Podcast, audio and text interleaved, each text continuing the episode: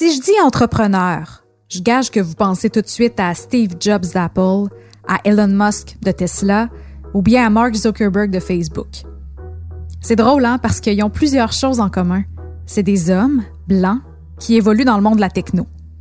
Mais si je vous demande par exemple c'est qui qui a inventé le balai serpillière, sauriez-vous c'est qui? Ben, en tout cas, je le saurais pas non plus. En fait, on a tendance à avoir une vision un peu mythologique de l'entrepreneur. Et vous l'aurez deviné, c'est la vision héroïque de l'entrepreneuriat qui est notre sujet d'aujourd'hui. Bienvenue à Déconstruire, le balado qui décortique le monde des affaires.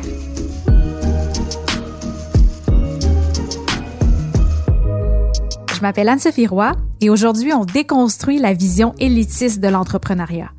Et c'est d'ailleurs le but de cette série de balados-là, décortiquer des concepts du monde des affaires qui touchent de près la vie des gens. Et c'est une idée qui nous vient de l'École des sciences de la gestion de l'UCAM. On rejoint Olivier Germain, professeur titulaire en entrepreneuriat à l'ESG UCAM, directeur du doctorat en administration et responsable du groupe entrepreneuriat Société Transformation. Bonjour Olivier. Bonjour, merci de votre invitation. Bien, merci à vous. Euh, pour commencer, c'est très à la mode en ce moment parler d'entrepreneuriat, mais la définition peut s'appliquer à pas mal n'importe quoi. Pour vous, là, c'est quoi au juste entreprendre?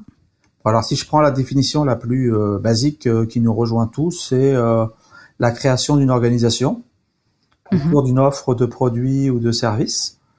Mais sachant qu'aujourd'hui, ben, on peut retrouver les comportements entrepreneuriaux un peu partout. Hein. Quelqu'un qui reprend une entreprise peut être considéré comme un entrepreneur. Parfois, il y a des entrepreneurs dans les organisations au sens où ils vont être très innovants, en charge de leur budget. Euh, mais disons que tout ce qui rejoint l'idée qu'on qu'on invente ou qu'on propose une idée un peu nouvelle et qui prend que cette idée soit organisée, euh, prenne des moyens, etc. On va appeler ça euh, entrepreneuriat. C'est une définition assez large en fait. Mais tout de même, alors c'est peut-être euh, ce qui fait qu'aujourd'hui on nous on nous sert l'entrepreneuriat à, à, toutes les sauces. Oui. En fait, on sait bien que c'est une activité créative qui prend des moyens, etc., comme je l'ai dit. Mais du coup, on a aussi tendance aujourd'hui à, dans nos sociétés, à, tout réinventer sous l'étiquette d'entrepreneuriat. Et donc, c'est peut-être aussi un, des biais. Et puis, euh, bah, on le voit dans nos vies privées. Hein, on est passé de l'époque d'entreprendre à l'époque de s'entreprendre.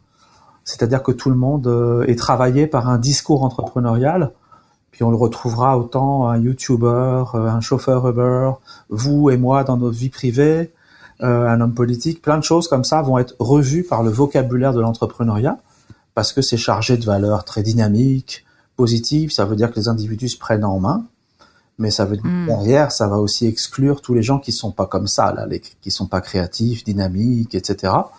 Donc l'avantage de la définition, c'est qu'elle est ouverte. Peut-être que sa fragilité, c'est qu'elle est ouverte. oui,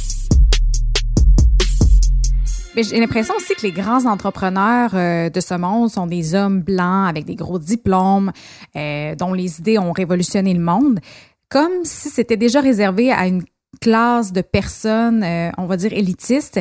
Et pourtant, ben, c'est loin d'être le cas. Comme on le dit, ça peut s'appliquer à un tas de personnes. Mais pourquoi on a tendance à entretenir ce stéréotype-là? Ben, je dirais que c'est complexe. C'est-à-dire qu'en fait, on voit que à toutes les époques euh, de l'économie, on a eu des figures de l'entrepreneuriat. Pendant très longtemps, c'était la figure du self-made man, hein, la personne ouais. qui est faite par elle-même, qui a réussi à avancer en créant ses propres moyens, pas forcément diplômée.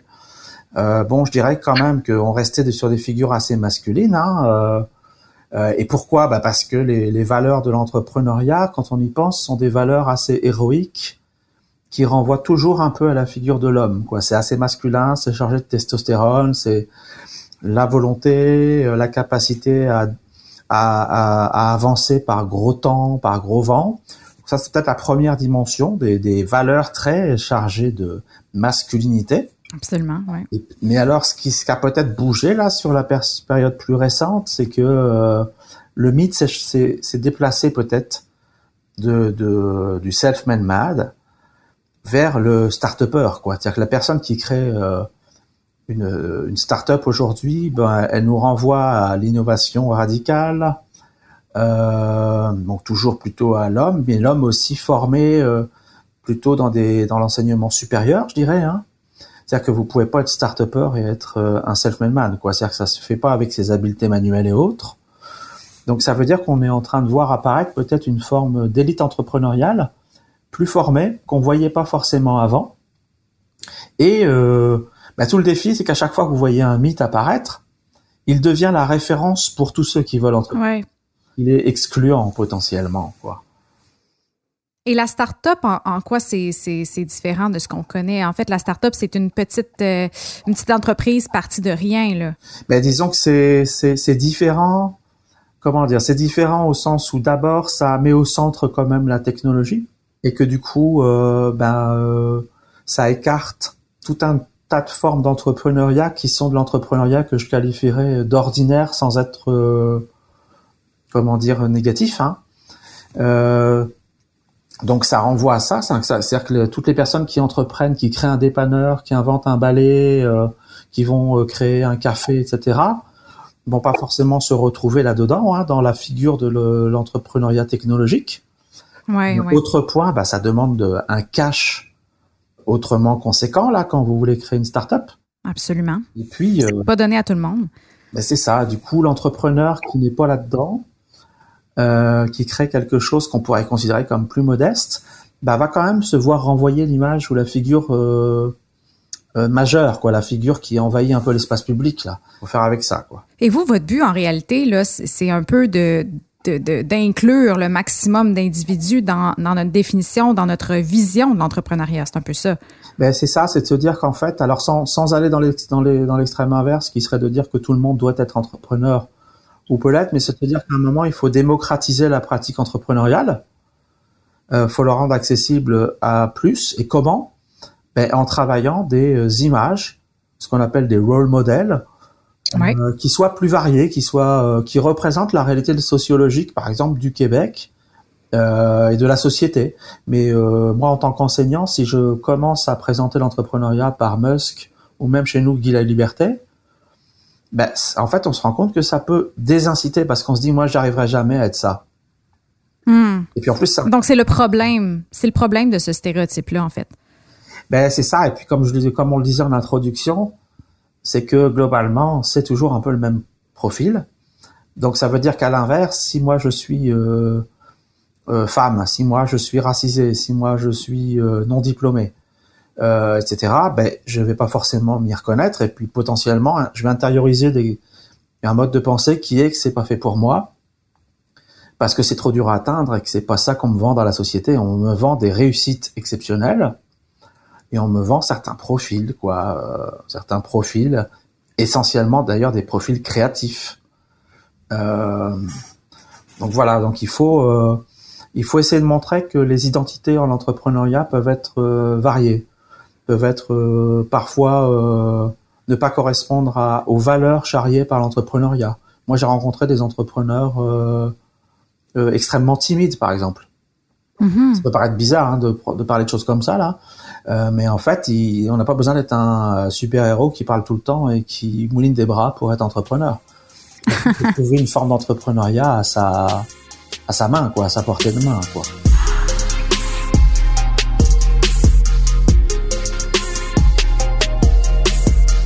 Vous avez vous avez mis le doigt un peu là-dessus, mais euh, quand on est dans des communautés marginalisées, euh, en, minorité, ben ça peut être d'autant plus difficile.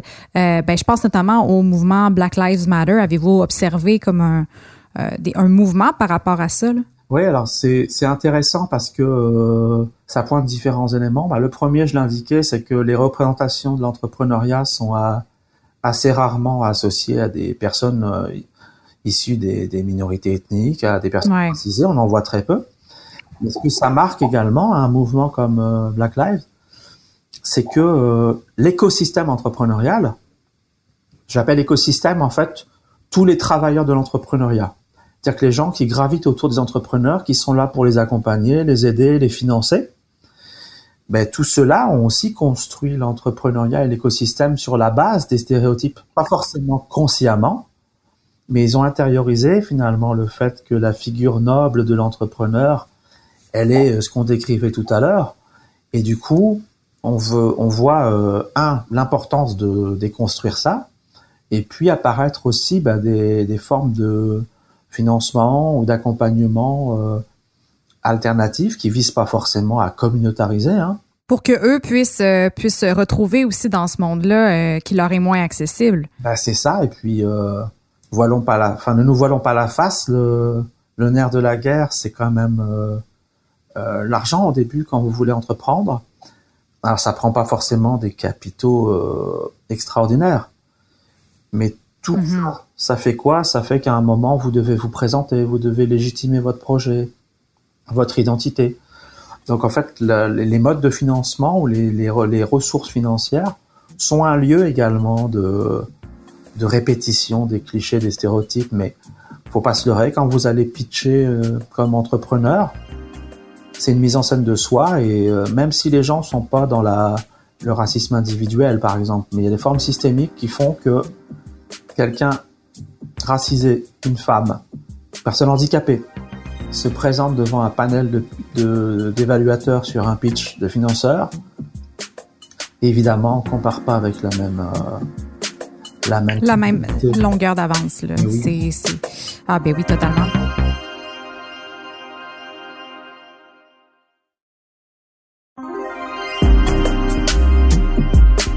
Bon, l'idée est très très claire qu'on part pas tous sur le même pied d'égalité, mais euh, concrètement, de quelle façon on peut s'y prendre pour défaire les clichés puis montrer que l'entrepreneuriat justement, ça n'a pas de couleur, pas de sexe, pas de diplôme? Alors je dirais qu'il y a euh... alors après sans être dans le dans le livre de recettes parce que si c'était le cas, je serais peut-être euh... vous seriez pas là pour nous en parler, ça serait déjà réglé euh, depuis longtemps.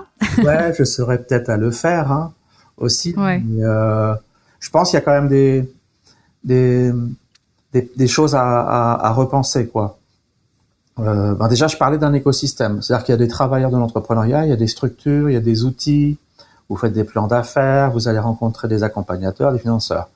Bon, ben là, il y a tout un travail quand même de déconstruction des, structures euh, pour aller euh, pour aller finalement euh, les retravailler et les rendre plus intégratives.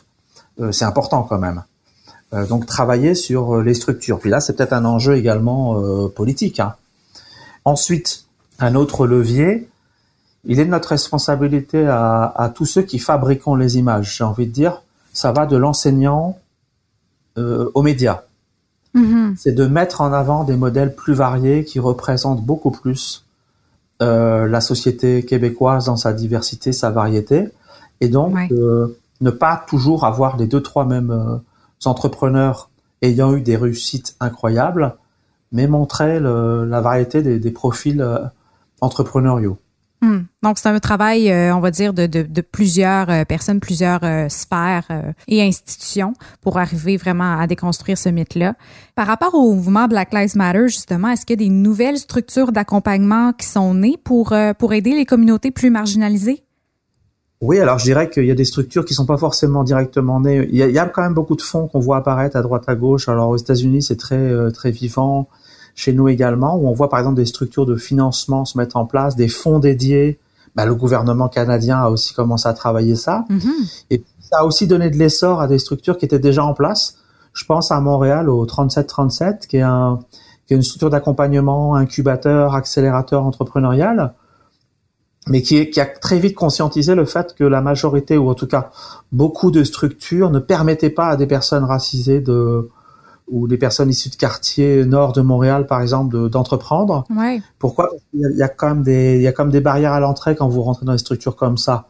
Par exemple, il faut déjà avoir une idée, quasiment l'avoir mise au point. Puis c'est pas évident pour tout le monde. Et euh, du coup, le 3737, c'est intéressant parce que d'une part, ça a été créé par un entrepreneur technologique à succès euh, d'origine haïtienne, là, euh, France euh, Saint-Hélémy. Oui, qui est assez connu, en fait, dans, dans la communauté haïtienne, ben, à Montréal. Oui. oui. On voit bien qu'en ce moment, il, il, est demandé à juste titre parce que c'est un succès intéressant. Et lui, il a décidé de, de porter ce projet de création du 3737 euh, pour, pour soutenir des projets entrepreneuriaux, des parcours, des idées euh, issues de populations plus variées, en donnant la chance finalement à tout le monde euh, d'être entrepreneur. Donc je trouve intéressant euh, l'approche, c'est que quand je parlais tout à l'heure d'un enjeu structurel, ben on voit des structures se mettre en place qui ont à cœur de défendre euh, un entrepreneuriat qui sortent de la du mythe dominant. voilà. Ouais. Donc, si on est un entrepreneur euh, qui, qui, qui, se bute en fait à des portes tournantes du système et qu'on n'a pas accès à du financement en raison de sa de, de, de, sa couleur de peau, de son sexe, peu importe, ben le 3737 c'est une euh, c'est un incubateur en fait qui, qui sert à régler un peu ce problème-là. C'est ça qui, qui vous donne aussi les clés, qui vous arme. On n'a pas parlé tellement de ça, mais je pense qu'il y a une dimension empowerment. Oui. Qu'on soit femme, euh, racisée ou pauvre a aussi la question des classes sociales. Hein, quand on vient d'origine euh, défavorisée, ben, une partie du job des, des structures comme celle-là, c'est de vous donner, de vous mettre aussi en action et de vous donner le pouvoir sur votre propre destin, quoi. Hmm. donner la confiance aussi nécessaire pour euh, lancer le projet. Ça. Ouais, ça vous met, euh, ça vous met en relation avec un réseau. C'est sûr que ça vous donne pas l'argent, mais ça vous arme. En fait, ça arme les, les, personnes pour entreprendre. ça donne confiance, tout ça. Mais je, je pense que alors après ça, je pense que vous voyez, c'est comme un maillage. C'est que quand on a 37-37 qui vous accompagne, ben c'est sûr qu'après, le, fait que euh, des jardins, les banques commencent à se dire, en effet, on a un problème dans la manière de financer, que les concours de pitch te disent, en effet, euh, il faut qu'on revoie notre manière de financer l'entrepreneuriat, etc.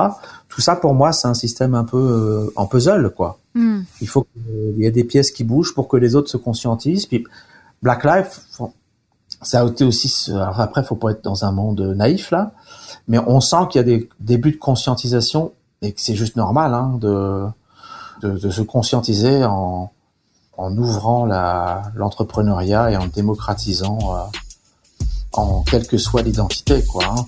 Oui. On aurait pu prendre un épisode complet juste pour aborder le sujet des femmes entrepreneurs. Je tenais quand même à en parler un peu parce que encore en 2021, se lancer en affaires pour une femme, c'est loin d'être rose. Mais c'est alors en plus la, couleur choisie et montre bien que oui des couleurs et des clichés aussi quoi. Mais euh, mais euh, ben en effet, parce qu'on se rend compte que c'est pas pour rien que c'est la statistique qui dit qu'il y a moins de femmes entrepreneurs dans une société, elle, elle, tombe pas de n'importe où. C'est qu'elle est aussi construite par euh, bah, par le rapport que toute personne minorisée euh, va vivre par rapport à la figure admise, légitime et noble de l'entrepreneuriat. Et puis dans leur vie quotidienne, du coup, des femmes entrepreneurs se confrontent à différents stigmates qui peuvent être par exemple euh, euh, le fait que euh, des femmes qui entreprennent dans des milieux qui sortent d'un prolongement de la sphère domestique ben, vont avoir plus de difficultés à trouver de la crédibilité. Je m'explique très souvent, euh, l'entrepreneuriat des femmes est souvent né dans les sociétés euh, dans lesquelles on vit, sous la forme d'une transformation d'une compétence qu'on avait à la maison, une compétence entrepreneuriale. Pourquoi? Parce que l'emploi était difficile à trouver. Mhm. Donc on a transformé ce qu'on savait faire à la maison euh, en entrepreneuriat. Euh, donc de la confiture, etc. Ben, tout ça est devenu une activité entrepreneuriale.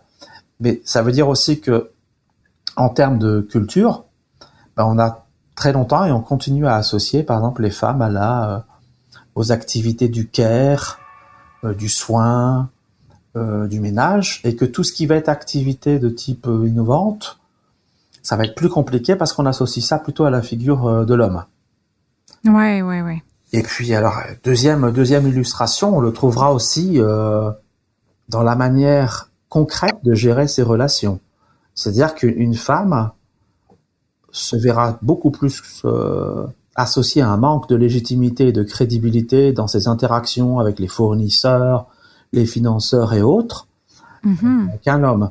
Je prends souvent l'exemple qui m'avait marqué de, aux États-Unis de deux femmes euh, qui avaient créé une entreprise et qui sont euh, amusées à créer virtuellement un partenaire euh, masculin. Elles ont inventé un donc un faux cofondateur masculin qui n'existait que par les courriels, que par la communication virtuelle. Et puis elles se sont dit bah tiens on va répondre de temps en temps avec le courriel de l'homme, à la fois à nos salariés et euh, à nos partenaires. Quand on, euh, quand elles envoyaient un courriel euh, aux salariés de leur propre boîte se rendait compte que la capacité à faire passer les décisions était toujours un peu plus contestée, etc. Hmm. parfois de la familiarité. Elle était remise en question. Exactement. Alors que l'homme n'était jamais contesté dans la crédibilité de, de sa décision alors qu'il était uniquement, il vivait uniquement par courriel. C'est ça, il n'avait pas. pas euh, c'était pas une figure réelle. c'est ça. Et même chose avec les partenaires entrepreneuriaux, financeurs, fournisseurs et autres. Puis euh, deuxième exemple que je prends souvent, euh, Caroline Néron. Mm-hmm. Euh, alors qu'on a beaucoup louangé avant de l'assassiner là, mais elle a quand même une réussite entrepreneuriale avant de avant de vivre un échec, mais après tout, euh, comme d'autres hommes, mais je pense qu'elle l'a payé plus cher, là, l'échec. Bon, Parce que c'est une femme. Bah, tout de même. Et puis, elle, elle, incarne aussi peut-être un certain cliché. Hmm. Euh, et que du coup, euh, moi, je trouve ça intéressant parce qu'à la limite, elle assumait euh, tellement parfaitement qui elle était que c'était intéressant. Et elle racontait, quand elle allait tenter de distribuer ses produits, ses bijoux dans les dans les grands commerces pour avoir un, un stand dans les grandes surfaces là.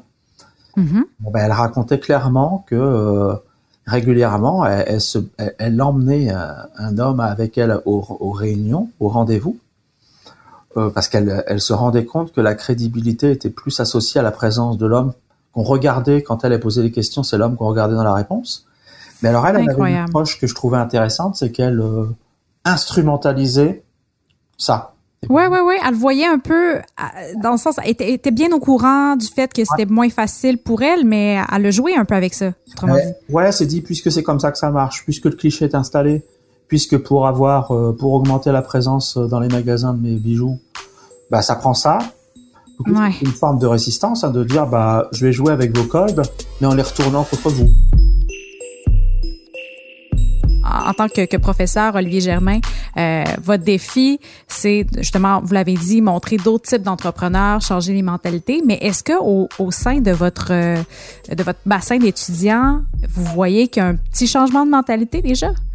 Ouais, parce que euh, alors pour plein de pour plein de raisons, je pense que alors sans être après dans les clichés générationnels, mais les étudiants actuels, les jeunes qui souhaitent entreprendre aujourd'hui sont beaucoup moins travaillé par les euh, clivages.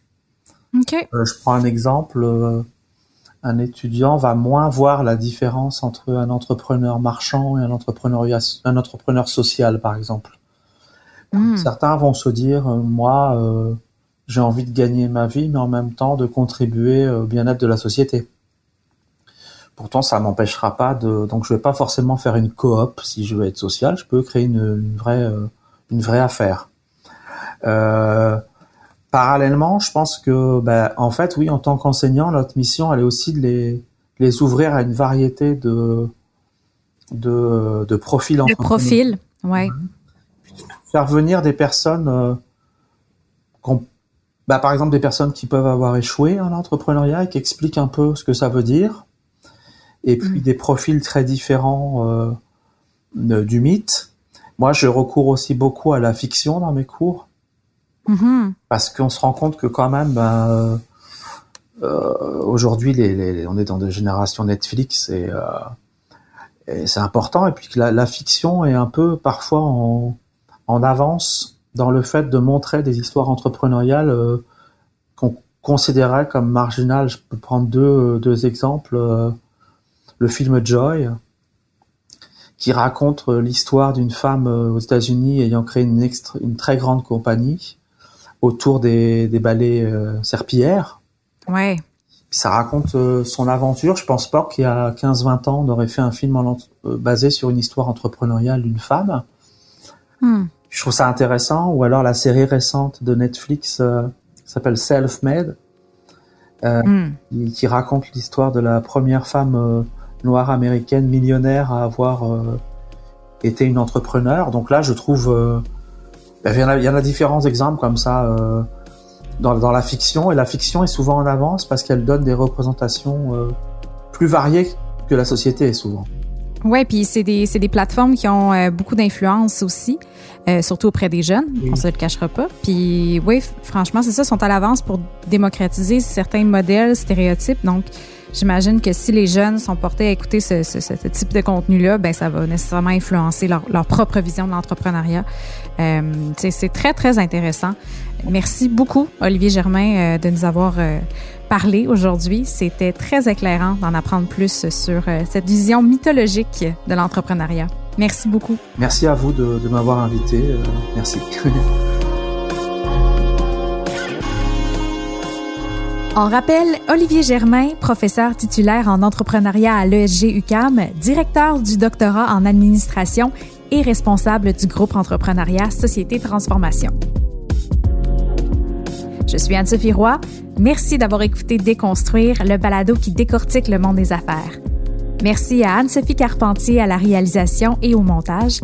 Je vous rappelle que c'est une production de l'École des sciences de la gestion de l'UCAM et de Cube Radio. À la prochaine!